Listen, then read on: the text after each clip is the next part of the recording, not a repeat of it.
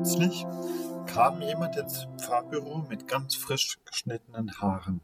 Da kam einer strahlend im Gesicht, ordentlich frisiert, so als könnte die Frisur für viele, viele Wochen so bleiben. Ich erblasste vor Neid. Denn am 16. März, kurz nach dem Mittagessen, dachte ich, ich sollte mal wieder mir die Haare schneiden lassen. Ich sollte bald einen Termin machen. Wer weiß schon, wie lange das noch geht. Und prompt kam bald die Nachricht, dass es zu spät war. Mich bestich das Gefühl, mal wieder zu langsam gewesen zu sein. Warum habe ich gezögert? Tröstlich ist der Gedanke, dass es in Corona-Zeiten vielen genauso geht.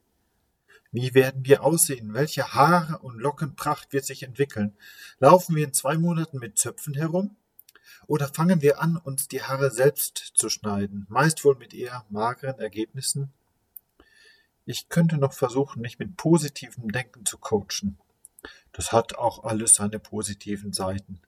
Und wer weiß, vielleicht entwickelt sich ein neuer Haarmodetrend, vielleicht ein neuer Lebensstil, womöglich gar ein Wechsel in unserer Mentalität, wie wir mit uns selbst umgehen. Je länger diese Krise dauert, desto mehr werden sich Dinge aufstauen. Wenn ich nicht bloß auf den Moment schaue, dann bewegen mich da zwei Fragen. Die eine Frage ist, wie lange muss ich warten? Was macht dieses Abwarten eigentlich mit mir?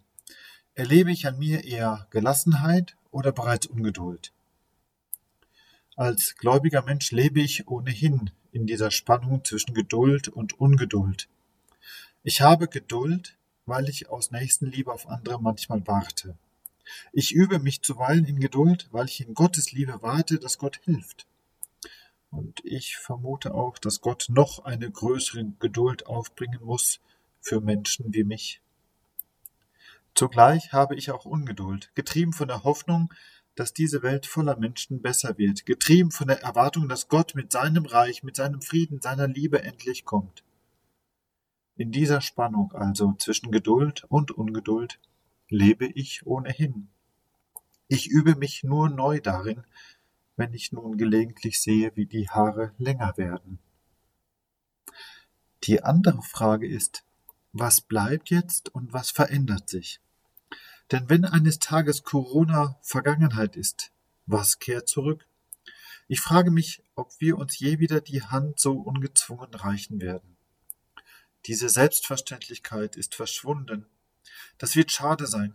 Ich sehe momentan, wie höflich wir momentan Abstand halten können im Zug oder im Supermarkt. All dieses Gedränge ist verschwunden. Das wäre schön, könnte das so bleiben. Manches, was in diesen Wochen an Solidarität aufbricht, sollte bitte bleiben. Auch darin steckt Spannung zwischen Bleibendem und Veränderung. Früher fand ich es faszinierend, mir vorzustellen, Gott könne sich verändern. Je älter ich jedoch werde, desto mehr finde ich die Vorstellung beruhigend, dass bei Gott immer und ewig alles gleich bleibt. Etwas bei all diesen Veränderungen und erst recht in Krisenzeiten darf mir fester Grund sein. Wenn ich also schon zurückschaue und vorausblicke, was bleibt, was kommt, so ist mir Gott etwas Festes, das mich durch alle Veränderungen hindurch begleitet. Und in der Tat, manche Dinge sollen sich getrost ändern. Und eine Sache wird sich vermutlich bei mir definitiv ändern. Ich werde wohl nicht mehr so lange den Termin beim Coiffeur hinausschieben.